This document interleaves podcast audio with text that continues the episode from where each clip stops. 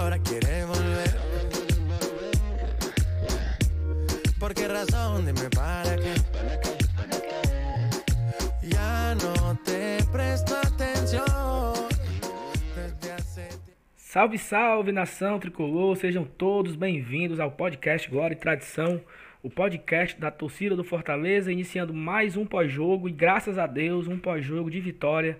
Fortaleza 2, Goiás 0, jogo na Arena Castelão. Nós não vencíamos há três partidas no Castelão, três derrotas seguidas que nós vimos no Castelão, mas graças a Deus vencemos. Três pontos super importantes.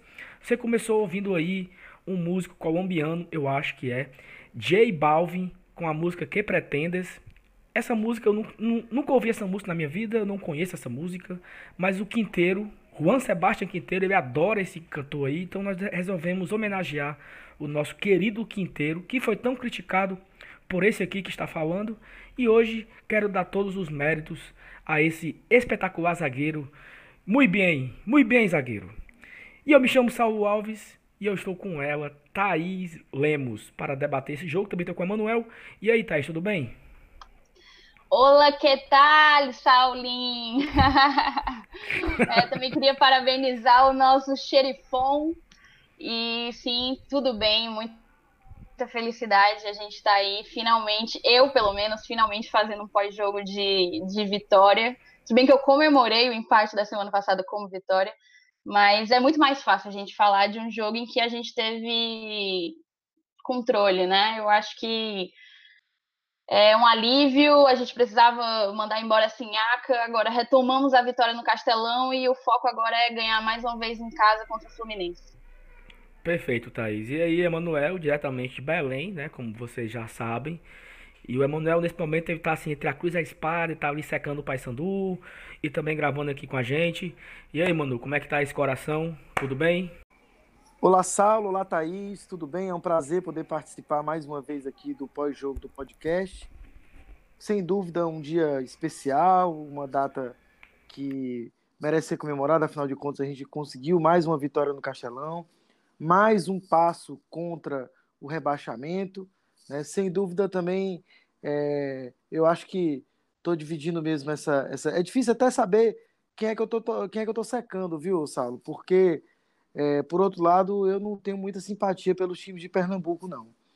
Então, na verdade, eu, no, escolhe, eu, também não. no, no, no escolhe ou morre aí, fica difícil, viu? É melhor mudar de canal e ver outro jogo, que nem eu tô vendo agora Cruzeiro e Vasco. Pois é, eu particularmente, assim, eu não tenho, eu tenho algo contra o Paysandu, porque nós somos meio que criados. é, a torcida do Fortaleza tem essa parceria com a do Remo, que hoje também nem tem tanto assim mais.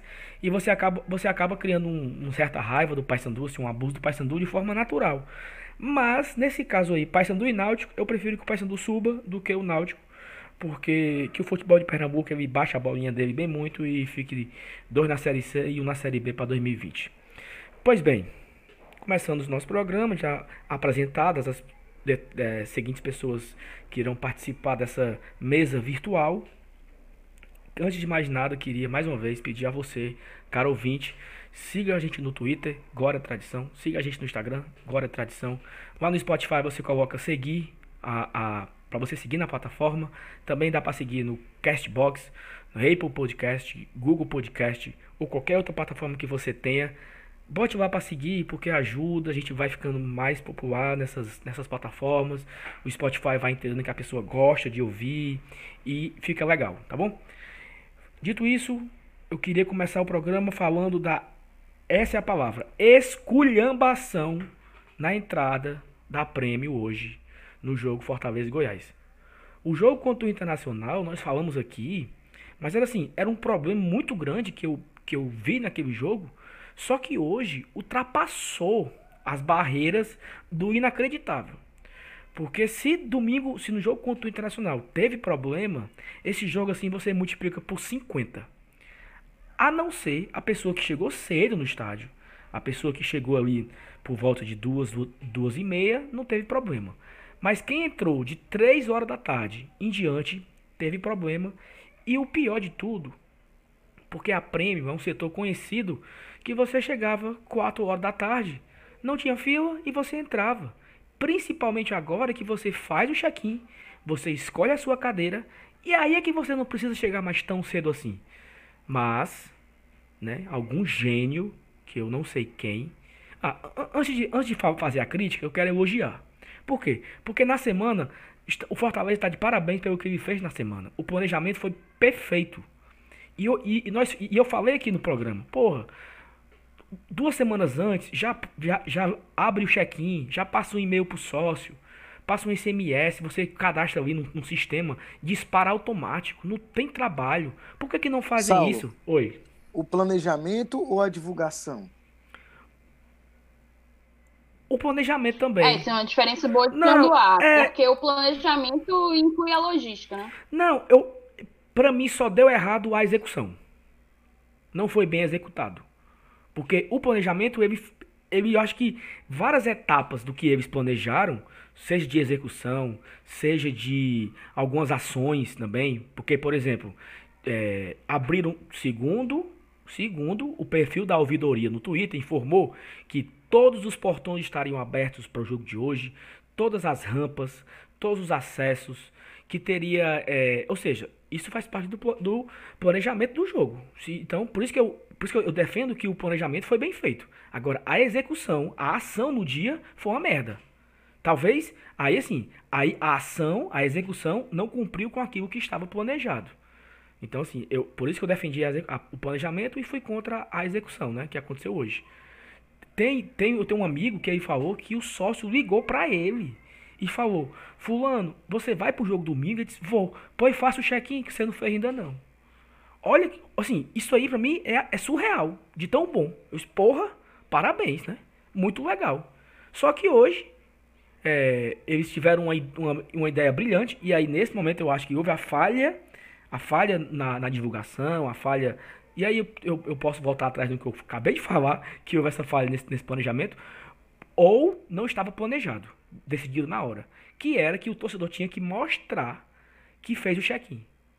Ah, mas eu tô sem celular. Então, se sai da fila, vá lá fora, pegue um papel lá que você vai imprimir e mostre aqui. E aí eram ali três, três moças, três filas, no sol, onde cada sócio tinha que mostrar no seu celular que você fez o check-in. E se você não tivesse, você tinha que ir para outra fila, imprimir um papel para mostrar que fez o check-in. Cara, é, 10 para as 4, tinha assim, duas mil pessoas do lado de fora, mais ou menos, na, na fila. Porque tava essa, essa mostrando celular por celular. É, tinha uma fila para prêmio e tinha uma fila para o setor especial.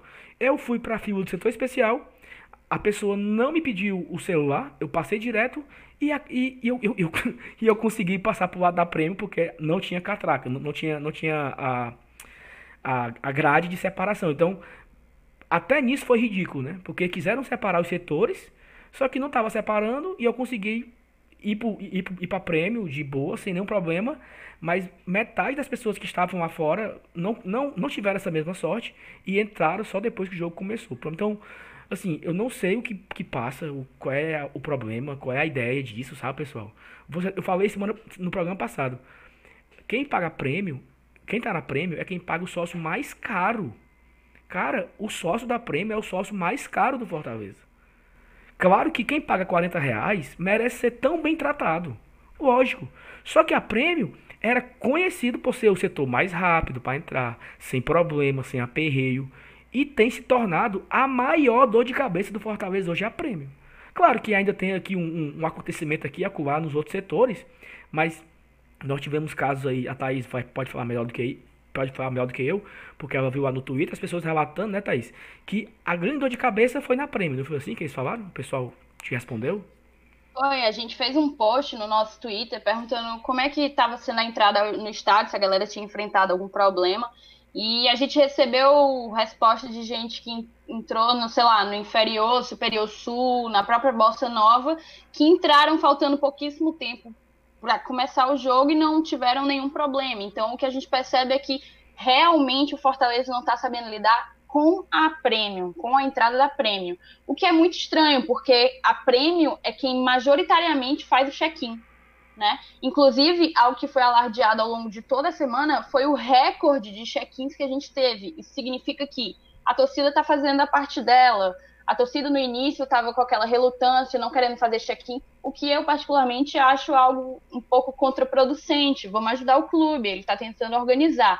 Agora, a partir do momento que a torcida faz a sua parte e mesmo assim o clube com 48 horas de antecedência, tendo noção, tendo ciência de que mais de 12 mil pessoas tinham feito check-in, é, eles não conseguiram organizar uma logística que desse conforto e que permitisse que o torcedor entrasse sem, sem grandes problemas dentro da arena.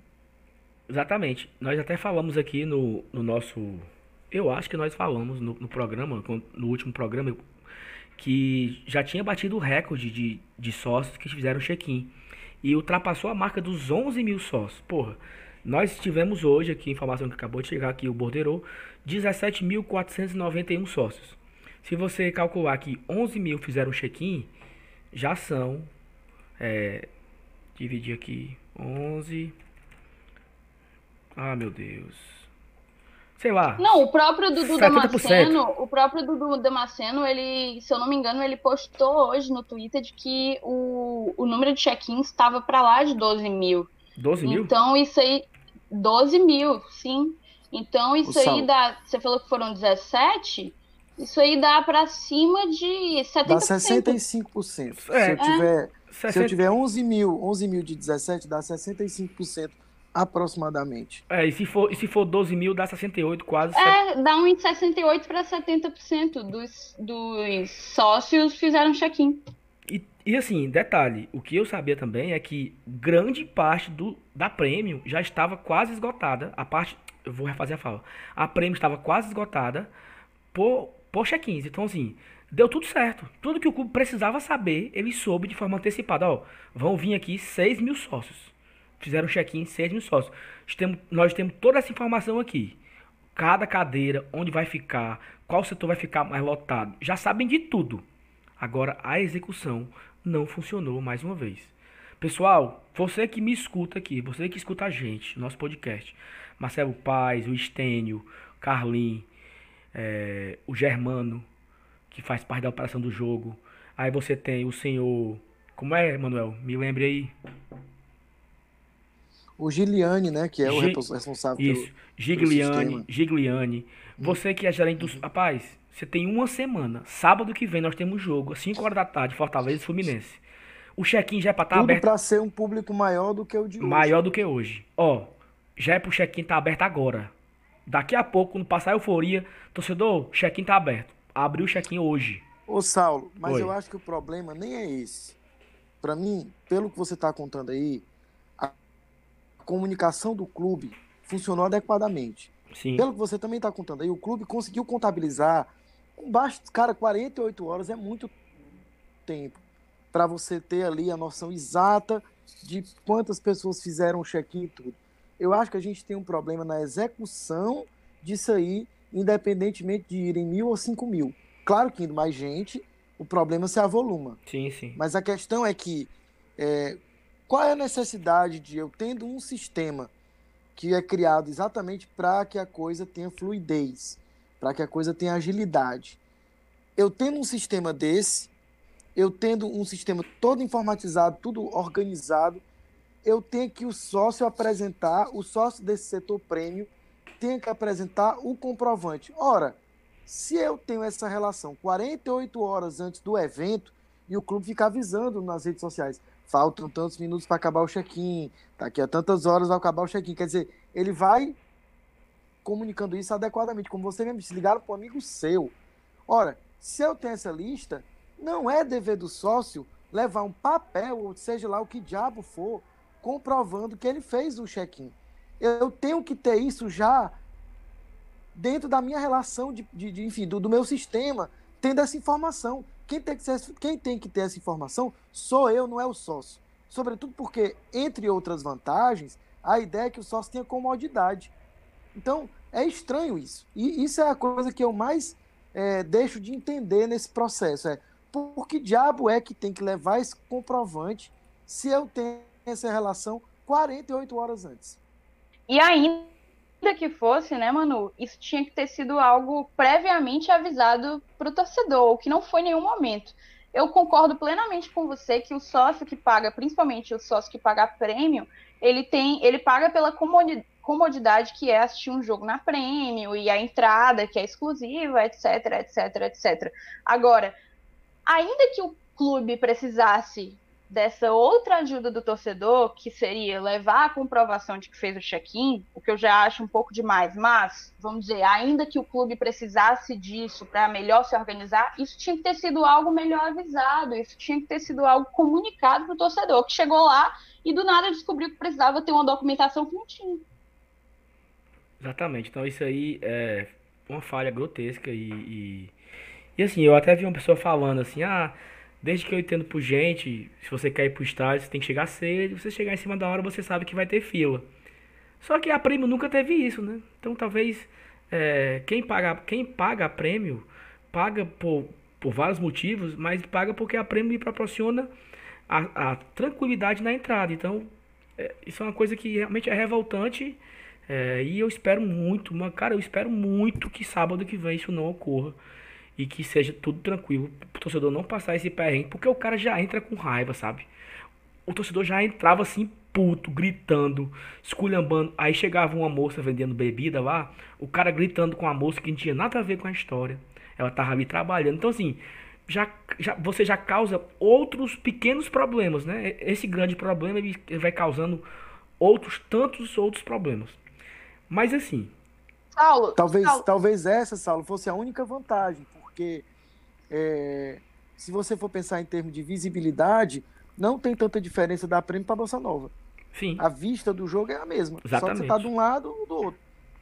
Por favor, Thaís, eu te interrompi. Não, relaxa, a gente foi falar ao mesmo tempo. Mas assim, eu queria só fazer uma observação, que eu não estava aqui quando vocês comentaram mais profundamente sobre o assunto check-in, é, que foi no jogo contra o Inter, né? Mas uma observação que eu tenho é que eu renovei meu sócio em março desse ano, certo? Sei lá, meados de março desse ano. E no meu contrato não consta a necessidade do check-in. O que para mim é um erro de planejamento, porque a primeira partida que o Fortaleza realizou pedindo o check-in com a, a alternativa, o instrumento do check-in, foi ainda em fevereiro, em 20, eu, eu acho que foi 21 de fevereiro, eu não tenho certeza dessa data, mas foi um jogo contra o Ferroviário, ainda no Campeonato Cearense. Então, eu que renovei, talvez um mês depois disso, tive o meu contrato ainda sem constar a obrigatoriedade, a necessidade do check-in. Isso era algo que deveria ter sido observado, enfim, pelo setor que, que cuida dos contratos, porque é muito difícil, é muito complicado você exigir uma coisa que não está no contrato, né? E a gente entende, porque os contratos do sócio têm a duração de um ano, é algo que vai ser é, mudado, dura um tempo, é algo gradual, é uma transição. Mas a partir do momento que se começa a cobrar o check-in em 21 de fevereiro e ainda em março, se emite contrato de sócio-torcedor sem a obrigatoriedade de check-in, tem aí algum problema, algum setor não está conversando com outro setor. Então, eu espero, eu não, eu não sei como estão sendo os contratos atualmente para quem renova o sócio, mas eu espero que isso tenha sido corrigido. Pois bem, pulando esse assunto, eu espero que o próximo jogo esteja já resolvido. Vamos para a parte que foi importante, que foi bonita, que foi legal dessa tarde e noite, que foi a vitória. Fortaleza 2, Goiás 0. Fortaleza voltou a vencer no campeonato. Nós tínhamos vencido o CSA, perdemos para o Inter, empatamos com o Santos e voltamos a vencer em casa contra o Goiás após três derrotas seguidas em casa. Então era importantíssima essa vitória. Assim, é, acho que essa vitória era tão importante. Claro que toda vitória é importante, mas se eu pudesse escolher ganhar hoje ou ganhar do Fluminense, eu escolhia ganhar hoje. Porque a gente não podia ter quatro partidas seguidas em casa sem ganhar. E o Fortaleza pulou três posições, está em décimo segundo. Abriu sete pontos do Z4. Ultrapassamos o rival ultrapassamos o Goiás, ultrapassamos o Vasco. Então, assim, porra, foi maravilhoso esse resultado. Precisava ganhar, precisava vencer. Um jogo difícil, né? O Fortaleza começou ali tentando achar, encaixar uma jogada, não conseguia. É, o Goiás estava meio que bem postado na sua zaga. O Fortaleza também errando muito passe, tomando sempre a decisão errada. Até que o Fortaleza achou ali no. Antes de passar para Thaís e para Manuel, eu queria falar uma coisa que eu não entendo. O Fortaleza vai ter um escanteio do lado esquerdo. Na minha cabeça, quem deve bater esse escanteio é quem, é quem bate com a perna direita, porque quando ele cruza, a bola já vai em direção ao gol. Se eu bater de perna esquerda, consequentemente a bola vai para fora da área. E se bater muito próximo, que aconteceu hoje, a bola vai, vai para fora, que aconteceu uma cobrança do Mariano Vasquez. E no outro lado é o contrário. Né? Na minha cabeça é assim que faz sentido. Mas como Fortaleza as coisas são mais difíceis, porque no lado direito, quem bate, no lado esquerdo, quem bate escanteio é o Mariano, e no lado direito quem estava batendo era o Tinga. Por que, que não era o contrário, meu Deus, né? Eu não, isso não faz sentido. Mas, numa jogada dessa, que o, o Mariano, que era para bater, não bateu, tocou pro Tinga, pro Tinga cruzar na área. O Tinga cruzou, pá, rebote, Quinteiro fez 1 a 0 que bom. E nessa hora eu falei, cara, eu não entendo por que, que quem bate escanteio, aí gol, sabe assim, a galera até tá aí, secador, que, que, queimou a língua e tal. Então, é, dada esse, essa fala inicial, é, Thaís, faça uma análise da partida, por favor. É, uma análise breve, já que a gente quer fazer um programa menor hoje. Do Fortaleza 2, Goiás 0. O que, que você achou? E depois o Manuel também pode dar a opinião dele. E por fim a gente faz o melhor e o pior da partida. Thaís, com você. Pronto, Saulo. É, fazendo uma análise realmente bem breve, primeiramente reforçar a importância dessa vitória, que trouxe os nossos 21 pontos. Eu lembro de ter assistido uma entrevista do Marcelo Paz ao Povo, dizendo que queria terminar esse primeiro turno com 26 pontos. A gente ainda pode terminá-lo com 26 pontos. Eu estou contando com três contra o Fluminense e um contra o Bahia, que vai nos dar, sei lá, 25 pontos, mas os 26 pontos ainda estão atingíveis. Isso é muito importante. A gente está na 12 colocação e com uma vaga para a Sul-Americana. Então, foi uma vitória crucial para o nosso reinício, né? Nesse campeonato a partir do, do segundo turno. Vamos lá. É, em um primeiro momento, eu queria lembrar que no pré-jogo que a gente fez, eu comentei que o Goiás tinha uma dificuldade muito grande na saída de bola. É, e eu realmente encontrei essa dificuldade muito evidente no jogo de hoje.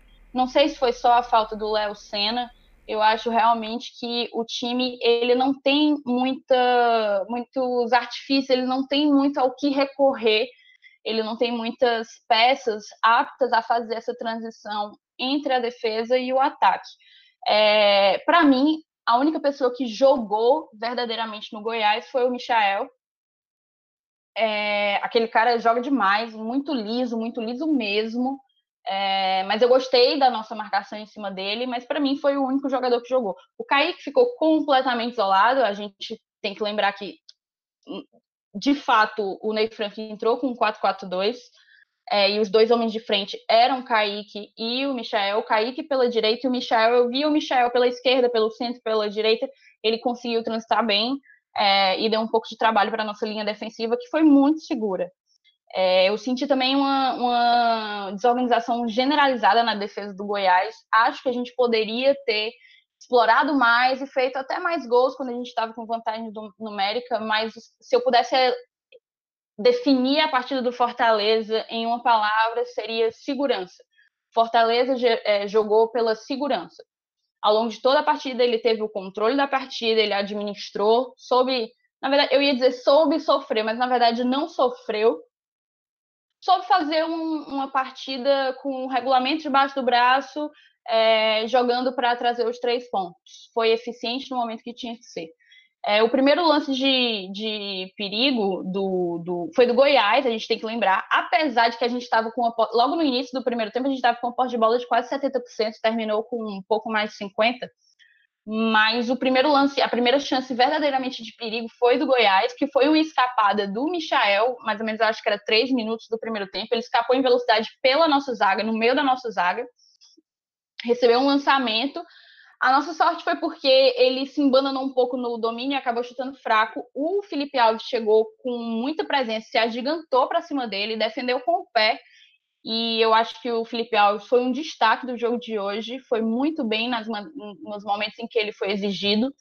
É o nosso Felipe Alasca Alves, né?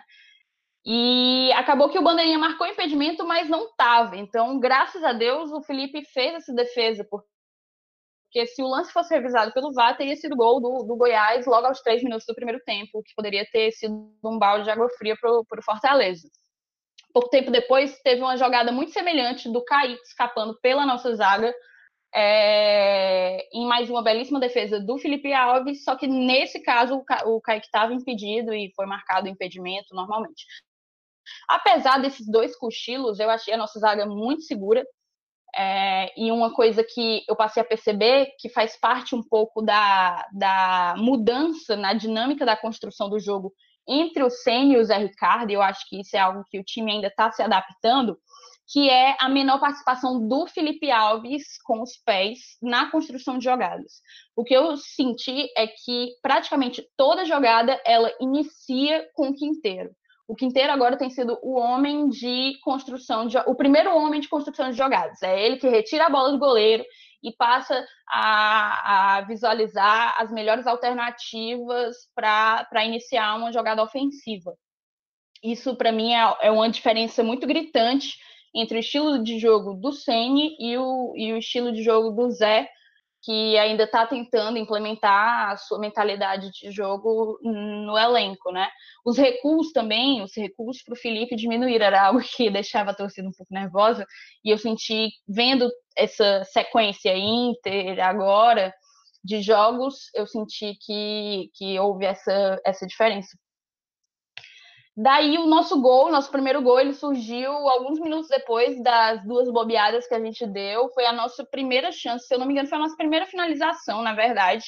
Foi um escanteio curto e muita gente é hater de escanteio curto. Eu mesmo não curto tanto, mas foi num escanteio curto, a bola foi recuada para o Tinga, que fez um bom lançamento, a bola sobrou livre para o Quinteiro, que apesar de ter chutado fraco, ele chutou muito bem colocado e eu acho que a gente foi muito feliz na construção daquela jogada. Me pareceu uma jogada muito bem treinada.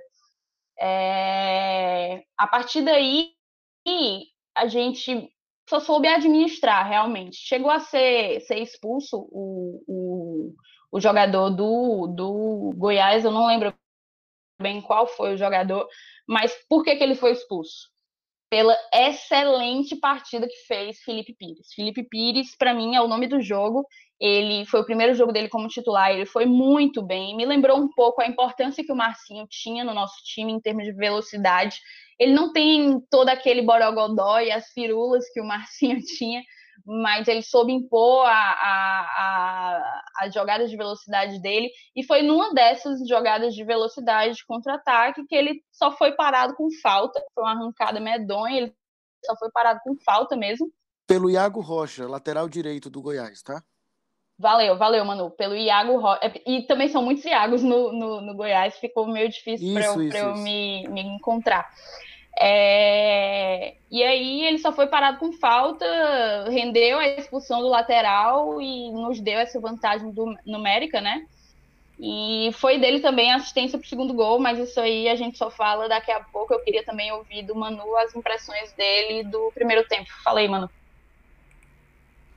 É, na verdade, é isso que você falou, né? É, fora essas, esses dois cochilos aí, o Fortaleza não deu muito espaço para o Goiás, o que é difícil. Chamou muita atenção, não só os zagueiros em si, mas a, a organização defensiva do Fortaleza. A maneira como um cara liso como o Michael, por exemplo, encontrou pouco espaço para correr com a bola, porque ele é aquele jogador que se pega a bola de frente para sair correndo com ela, ele vai sair driblando e deixa lá dentro. Então, o espaço que ele tinha para fazer esse tipo de jogada era pequeno. Um Fortaleza, é, do ponto de vista defensivo, compacto. Fortaleza que não, não, não, cedia tanto espaço, apesar de que, do ponto de vista da, da transição ofensiva, era um time lento. É assim, é, é um time que insistia muito, por exemplo, na, na ideia de um, uma, uma bola longa, uma tentativa de chegar ao ataque sem tanto toque de bola, né? Então, uh, eu, eu, eu, vi um Fortaleza que tentou se organizar defensivamente e que, uh, do ponto de vista ofensivo, ainda precisou precisava melhorar um pouco em relação à velocidade com que chegava ao ataque do a defesa do Goiás. Mas realmente chamou muita atenção essa, essa capacidade do Fortaleza de é, guardar esse espaço, se proteger melhor, tanto que esse foi apenas o nosso terceiro jogo em que nós não tomamos gol. Então, esse foi um, um fator positivo, né? Então, é, em, relação ao ponto de vista é, ofensivo, o Fortaleza, embora tivesse essa pouca criatividade, como bem falou a Thaís, o Felipe Pires fez uma partida bastante interessante, né? bem, bem, é, tanto que eu acho que ninguém hoje morreu de saudades do Romarinho, né? São características diferentes, mas eu acho que o Felipe Pires ele, ele aparentemente tem mais consciência tática. O Romarinho ele tem uma característica que é muito interessante, que é a habilidade a velocidade, e isso dá condições de quebrar linhas de marcação, mas em compensação ele lembra muito um estilo de jogo, mas, mas isso não desqualifica ele, por favor, mas é uma característica diferente. Mais peladeiro, do cara que quer sair correndo com a bola e driblando e tal, não dá tanta assistência, não levanta tanta cabeça, é nesse sentido, né? Então, Manuel, é, o Manuel nessa... oi, oi. Entra, entra, muito naquilo que eu falava, que eu falei uma vez, que assim, o, o, o Romarinho ele é muito útil, muito bom, só que ele não, ele não dá uma assistência, ele não faz um gol, porque o Romarinho ele participa, ele participa da partida correndo, brigando, é muita raça, é muita vontade. E por muitas vezes nós, nós elegemos ele melhor em campo, entre aspas, por não ter feito nada.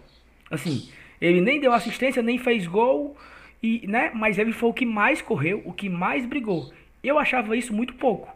Eu até falei isso saindo hoje do jogo, assim, porra, uhum. que bom que vencemos, vencemos bem e o Romarinho não entrou. Não que não é desmerecendo o Romarinho, é porque eu achava muito pouco a gente mega valorizar o Romarinho por ter muita vontade, né? Então, que o Romarinho volte a, a, a jogar, eu acho que hoje até, até caberia ele em campo, dava para ele ter entrado, mas que ele volte e seja uhum. mais efetivo nas suas ações, né? Pode te cortei aqui, mas... É, talvez o Romarinho, ele, se a gente mantiver essa configuração, ele vá ser mais útil num contexto de um jogo em que, por exemplo, a gente abre o placar e precisa de um jogador rápido para sair no contra-ataque.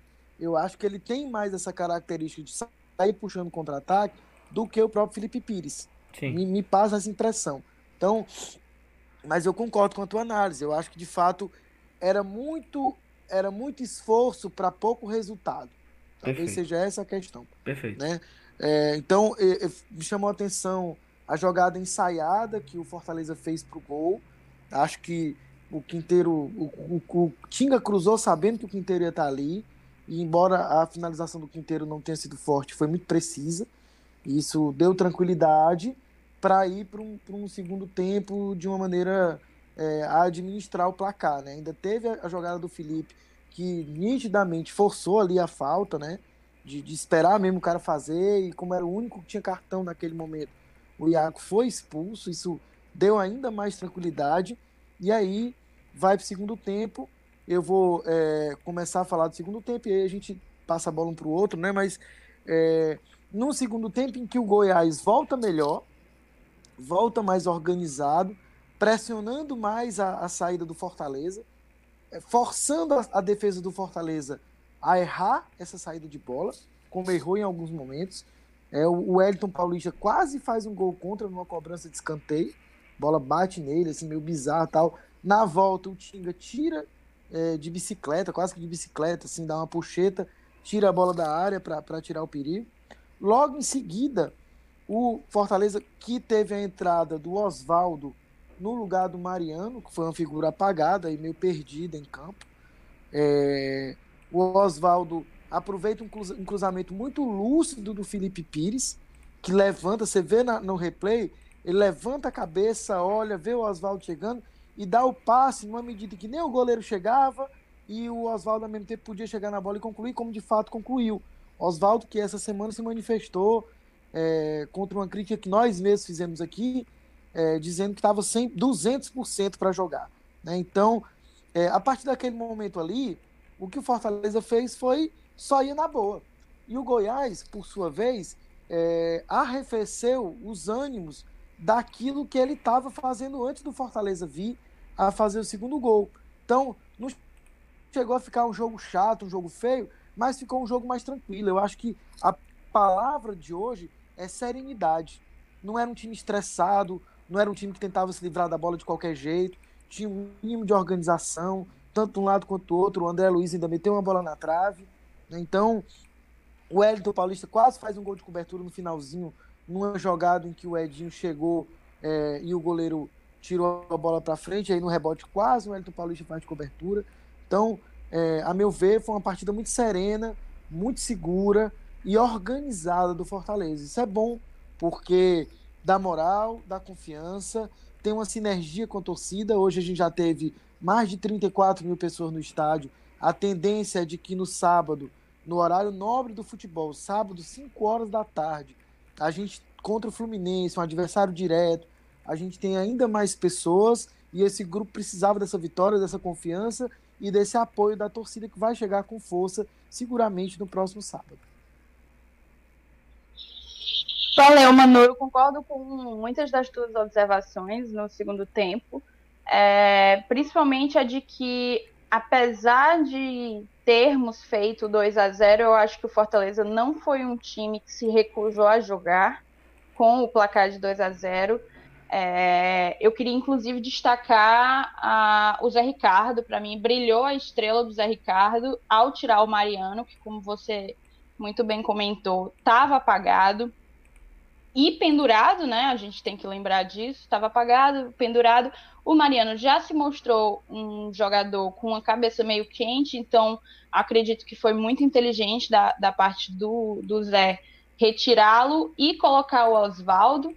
E a partir do momento que a gente ficou com o Oswaldo, a gente ficou com Oswaldo, Felipe Pires, Wellington Paulista e André Luiz. A gente poderia até fazer aquela lembrança do 4-2-4 com o qual a gente costumava jogar quando ainda no comando do, do, do Rogério Ceni. Então eu acho que mesmo ganhando de 2 a 0, o Zé não se acovardou, ele poderia ter metido um volante ali.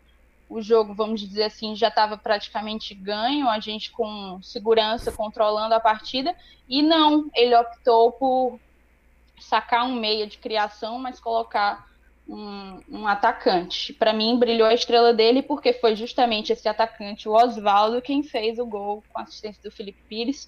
É... Achei que você comentou também do desabafo do Oswaldo no post no Instagram. Talvez esse gol espero, na verdade, que esse gol seja um gol para recuperar a confiança, para ele perceber a importância dele, dele é, para a torcida e para o Fortaleza. As críticas não eram a. Enfim. As críticas eram significavam basicamente que a torcida espera muito dele pelo grande jogador que ele é. E se ele tomar consciência disso, que, que esse gol sirva de, de de instrumento para recuperar a confiança. Eu também queria destacar o André Luiz, acho que ele foi muito bem. Inclusive, ele chegou a meter uma bola na trave, né, do Tadeu.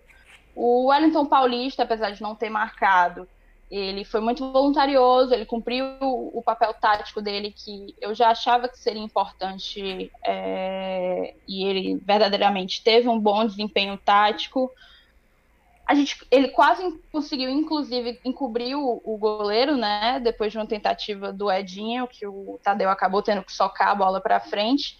Então, assim, eu, no calor da partida, assistindo ao jogo, pensei, nossa, o Goiás está muito desorganizado, a gente é muito mais time, a gente está com um a mais, jogando em casa, 2 a 0 dá para meter mais. Só que, parando para analisar friamente, sobriamente, é aquela coisa. O time teve serenidade de jogar um jogo seguro. Jogou um jogo seguro, um jogo para trazer os três pontos. E eu acho que isso foi muito importante. Eu acho que o resultado é o que importa para a gente levar na bagagem. E eu saio desse domingo muito satisfeita com o desempenho do Fortaleza. Eu achei, eu achei o time hoje muito maduro, sabe? Né? Vocês, vocês falaram a mesma coisa, mas com outras palavras, talvez. É, eu achei muito tranquilo, muito calmo, muito, sabe assim, o time não se aperreou. Acho que teve um momento ali no início do segundo tempo que a torcida ficou um pouco apreensiva, porque o Fortaleza, mesmo com um a menos, ele não estava conseguindo, né? Ficar com a bola no pé, o Goiás pressionou ali, não teve um, uma chance de perigo, mas o Goiás pressionou.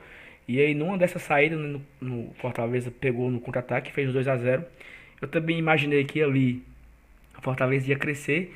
Eu não entendi muito bem a substituição pelo Marlon, porque por mais que o Gabriel tivesse sido ou exão ou cansou ali, ele poderia ter colocado talvez o Derley, liberasse mais o Felipe, já estava ganhando de 2 a 0 eu não sei, eu, eu, não, eu não vi, eu não entendi muito bem por que, que ele quis colocar o Marlon. Eu até entendo, né? Porque o Marlon tem uma boa, um bom passe e tal, mas assim, ou ele ia pra, pra fazer 3, 4, ou ele colocava o Derley, assim. Acho que não, não, não sei, não, na minha opinião não cabia ali o Marlon naquele momento, até porque o Marlon nem é volante e nem era tão ofensivo, assim. Ficou uma coisa meio que pela outra. Não, não, não sei se foi a melhor escolha, eu esperava o Romário em campo também destaco a presença do André Luiz, que, que é, muita raça, muita vontade. É, é, por, por, muitas vezes na partida o André parece que está dormindo, que está assim meio que sem vontade, mas aí ele aparece, briga e toma a bola, isso é bem legal. A gente já pode já entrar aqui na, na, na, na parte do programa de escolha de melhor e pior em campo, né? É, e na minha opinião, o melhor em campo, eu eu queria assim, eu estou na dúvida de dois atletas, né? É, um seria o homenageado do programa de hoje, Juan Sebastian Quinteiro, não só pelo gol, mas também porque não levamos gol. Ele fez uma partida muito segura, muito tranquila, é, acertou praticamente todos os botes, a bola aérea também ele estava muito seguro. E uma menção honrosa também ao Jackson, um zagueiro muito bom, muito tranquilo. É, muito bom, encontramos nossa zaga, inclusive. Exato, um cara assim, muito tranquilo, tranquilo, sabe? Você não não, não ficava nem com o coração apreensivo, assim. Ele pegava a bola, fazia o simples, eu acho que isso é importante. Fazer sempre o simples, principalmente para um zagueiro. É, e a minha segunda opção é o Felipe Pires, porque ele foi talvez o atleta mais assim, mais ofensivo, mais vertical, que mais buscou o jogo. Ele não é o Edinho, ele também não é o, o Massinho, que já que é muito habilidoso e tal. E também não é o Oswaldo de tempos atrás. Mas eu gostei muito do Felipe e foi, foi bem importante na partida hoje. Talvez por tiveram algumas bolas que ele tomou a decisão errada. Se ele, mas aí também se ele tomasse toda a decisão correta e acertasse tudo, ele estava jogando a Champions League, né? Não estava aqui no Fortaleza. Então, é... Quinteiro ou teria, ou teria permanecido na Alemanha, né? Exatamente. E aí, mas eu, eu vou ficar com o Quinteiro como melhor em campo. Meu voto é Quinteiro. Vai lá tu, mano. É, eu, eu, eu acho que realmente o Quinteiro fez uma boa partida, mas acho que muito do que o Quinteiro fez tem a ver com esse sistema de proteção que eu falei, que estava mais organizado, mais compacto, dando menos espaço para o setor de criação do Goiás para essa velocidade que eles costumam explorar do Michael. Acho que quem fez a diferença em termos de criação, de realmente de servir como uma válvula de escape mais inteligente e que deu uma opção a mais para além da que a gente já estava acostumado foi o Felipe Pires. Eu acho que era um cara que precisava dessa confiança. Eu estava uma vez conversando com um torcedor do Fortaleza depois do clássico e ele dizendo assim: Cara, imagina o que é tu vir da Alemanha para o Fortaleza para disputar a Série A e aí tu todo motivado para entrar, o clube faz um esforço desgraçado para te regularizar a tempo e aí uh, quando chega na hora de, de, de escolher uma opção para entrar no segundo tempo, tentar reverter um jogo que se desenhava como reversível, pelo menos a gente tentar buscar um empate. É, o Rogério, que, faz, que fez questão da contratação do Felipe, que recomendou a contratação dele, vai e bota o Chiesa. Então, é, era um cara que. Imagina como é que estava a cabeça do Felipe Pires e tal. E eu realmente acho que fazia sentido essa observação. Então, acho que era um cara que precisava dessa partida, precisava dessa confiança. Acho que se não foi assim é, o Marcinho, o Edinho, tal de áureos tempos, uh, acho que ele cumpriu uma função muito importante de servir mais os companheiros, de é, tomar algumas decisões mais eficientes para o coletivo, né? E tem um comentário que a, a Thaís estava fazendo no, no nosso grupo do WhatsApp que faz sentido para mim, que é, de uma maneira geral, a coletividade do Fortaleza foi muito bem hoje, né? Essa calma, ela, ela, ela, ela é conjugada, essa calma que você falou, essa serenidade, Saulo, ela se conjuga também com a organização. Então, você tem organização e tem serenidade, você vai fazer um jogo mais tranquilo. Você vai produzir mais. É natural que você tire dali algum resultado mais interessante. Thaís. Eu concordo, eu concordo com o Manu. É, a gente vinha conversando no grupo do WhatsApp, inclusive eu e ele, a gente concorda do melhor e do pior. Eu acho que o Quinteiro foi muito bem hoje. A gente, inclusive, falou no, no pós-jogo contra o Santos que ele estava devendo, né? E acho que ele foi seguro. Talvez a companhia, a dupla de zaga com o Jackson tenha feito a diferença para ele. É, acho que o Jackson sim brilhou hoje. A gente também tinha comentado que não tinha conseguido avaliar bem o Jackson no jogo contra o Santos. Hoje já foi, assim, deu para sentir um pouco mais qual é a proposta do zagueiro. E acho que o Quinteiro foi bem. Foi bem na, na defesa, na recomposição e foi bem na jogada ensaiada que culminou no, no gol dele, o segundo gol dele pelo Fortaleza, salvo engano. Mas, para mim, o diferencial realmente, o que o ponto fora da curva foi o Felipe Pires, foi a primeira partida dele como titular. Acho que ele foi vertical, Acho que as arrancadas e jogadas em velocidade dele foram imprescindíveis para o resultado. E, enfim, acho que foi uma escolha inteligente do comando técnico. E acho que ele pôde apresentar um bom futebol nessa primeira oportunidade que ele teve. Espero que. Eu lembro que um pouco as pessoas falaram: meu Deus, sem o Romarinho. No caso, quem entrou no lugar do Romarinho foi justamente o Felipe, né? porque geralmente a gente entrava com o Romarinho na ponta esquerda, o Edinho na ponta direita e o Wellington Paulista como referência dentro da área. Mas eu acho que foi uma escolha inteligente e o Felipe não deixou a desejar em nenhum aspecto para mim melhor em campo. Perfeito. Então, perdi mais uma, né? Eu não tô ganhando mais nenhuma nisso. Sim. É um complô, você ainda não percebeu, é. mas é um complô contra você. É, tô percebendo Ó, isso aí. Querido ouvinte, daqui a pouco você vai perceber que vão mudar os comentaristas desse programa. Não sei porquê, hein? O rosto tem alguém perdendo espaço, mesmo. tem alguém perdendo isso. espaço. O rosto vai permanecer o mesmo, mas acho que os comentaristas não. É, o negócio tá ficando paia pra mim, tá ficando chato. Pois bem, e o pior em campo? Rapaz, o pior, eu, eu sei que vocês devem ter um mesmo voto vocês estão aí de complô comigo. Mas eu tô na dúvida se, eu, se o meu pior em campo ele é o Mariano ou se ele é o Bruno Melo. Porque o Mariano ele cagou o pau só um tempo. O Bruno cagou o pau o jogo todinho. é, é, então, por isso é a minha, a minha dúvida. Porque. E eu falei isso no último programa. O, o Bruno é aquele jogador que quando ele joga, você sente muita falta do Carlinhos. E quando é o Carlinhos, você sente falta do Bruno. Então, é, o Bruno começou o jogo ali, parece que ele estava assim em outro mundo, em outro planeta, é, mal posicionado, sabe? Quando o Jackson, pega, o Jackson pegava na bola para buscar o Bruno, o Bruno não, não, dava a opção de passe, errando passe bobo, passe de 3 metros, o Bruno entregando. Então, até o Fortaleza fazer o gol, o Bruno me dava um pavor ali naquele lado esquerdo. Quando o lateral foi expulso, aí fica mais fácil, né? O lateral direito foi expulso. O, o Goiás colocou o volante lá, o camisa 6, que acho que era volante, para fazer a direita. Aí o Bruno teve uma vida um pouco mais tranquila, mais sossegada, quando esse rapaz foi, foi, foi expulso. E o Fortaleza, claro, cresceu no jogo, atacou mais. E aí o Bruno, ele teve uma, uma atuação assim razoável após a expulsão. Mas até a expulsão ele atrapalhou. Então, assim, eu tô na dúvida, mas eu vou no Bruno, porque o Bruno jogou a partida inteira. Que se o Bruno tivesse sido substituído, né? Porque o, o técnico percebeu que o Mariano não estava bem, tirou. Então, como o Bruno jogou mais, o Bruno errou mais e o Bruno fez mais raiva do que o Mariano, então meu voto pior em campo, Bruno Mel. Thaís. Pois é, eu já tinha escolhido o meu, mas assim, concordei com todas as suas observações sobre o Bruno. Na verdade, eu não tenho nada a falar sobre o Bruno, porque para mim ele foi completamente apagado no jogo. Mas eu vou manter a minha escolha no Mariano.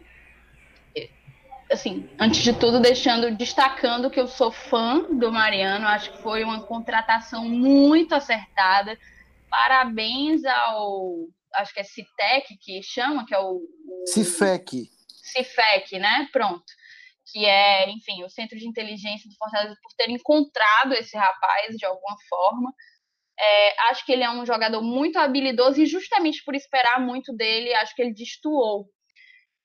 Como a gente já vem falando ao longo de todo esse episódio, que o time como um todo foi muito bem na coletividade, foi muito seguro, o coletivo, de uma maneira geral, foi bem. Eu acho que o Mariano destoou, senti ele um pouco ansioso demais em algumas jogadas, um pouco estabanado demais. A gente já, já deu para sentir que ele é uma pessoa um pouco esquentado, então numa chegada dele estabanada, ele levou logo o cartão, acabou ficando pendurado. Então eu acho que ele não pôde mostrar mais e eu acho que era um jogo que cabia a ele mostrar mais. Talvez por isso, por ele não ter correspondido a uma expectativa que, que eu tinha sobre ele, que talvez a torcida também se identifique e tivesse sobre ele, eu sinto que ele destoou de uma maneira geral em um, em um desempenho homogêneo do, do time, ele acabou destoando e, para mim, acabou sendo o pior em campo, apesar de ter jogado apenas 45 minutos. Manuel? Olha, como eu estou querendo manter aqui a minha participação no, no podcast, eu gosto, eu vou mudar meu voto. Eu ia, eu ia votar no Mariano. Mas levando em conta seus argumentos do tempo maior de jogo e da pouca produtividade desse tempo, é, eu, eu, eu vou mudar e vou votar no Bruno Melo, realmente. Você Mas tá acho... de trairagem que a gente combinou votar no Mariano. ah, minha filha, você não é a host do programa, você não criou o podcast, lamento, a marca não é sua. Então...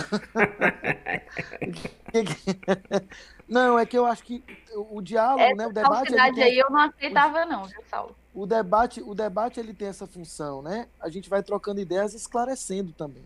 Então, é, na medida em que a gente vai ganhando novos elementos, né? É, a gente pode mudar de opinião. Então, eu, eu acho que foi horrível a partida do Mariano, muito ruim mesmo, destoou dessa organização, mas acho que o Bruno também foi assim, e, e pior, acho até que o Bruno foi mais omisso. No, no, e acho que a omissão no campo de futebol, ela é muito grave, né? Ela, ela, o Mariano pelo menos estava ali tentando, meio, meio atabalhoado, né, meio destabanado, como você falou, mas estava tentando mais. Acho que o Bruno tentou pouco e quando tentou errou. Então eu vou de Bruno Melo, viu, Saulo? Você ganhou dessa vez. Perfeito. Então nós voltamos aqui melhor em campo Felipe Pires, que eu também fiz menção honrosa a ele, não perdi totalmente.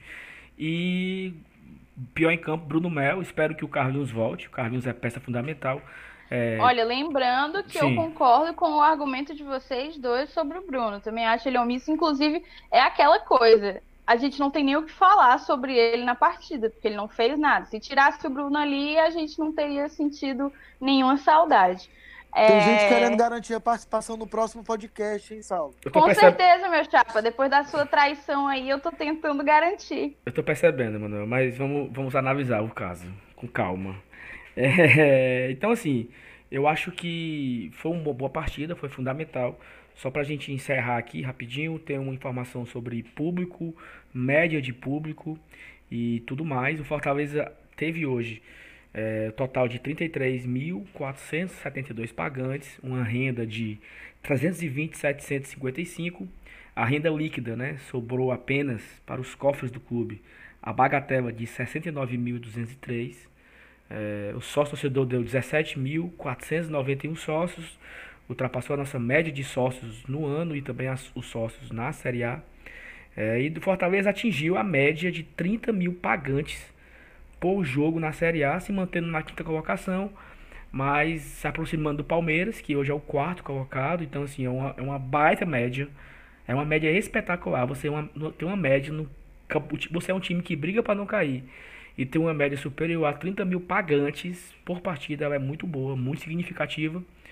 E, então a torcida está de parabéns, apesar de tudo, apesar de todo o sofrimento que a torcida tem, a torcida está lá presente. Outra marca interessante, Fortaleza atingiu 300 mil sócios presentes no ano de janeiro até o jogo de hoje. Também é uma marca muito expressiva, demonstra aí o, o crescimento absurdo do sócio torcedor nesse, nos últimos anos. E a gente espera quebrar essa, essa marca. Com certeza o público contra o Fluminense vai ser superior a 30.443. Então certamente nós vamos elevar nossa média no próximo sábado.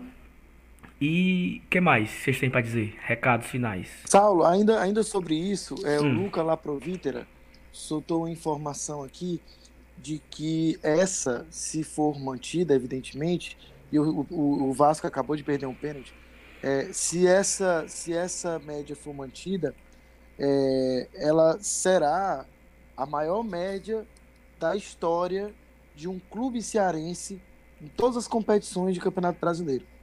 Então, nunca um clube brasileiro, com um clube cearense, atingiu essa marca num campeonato brasileiro.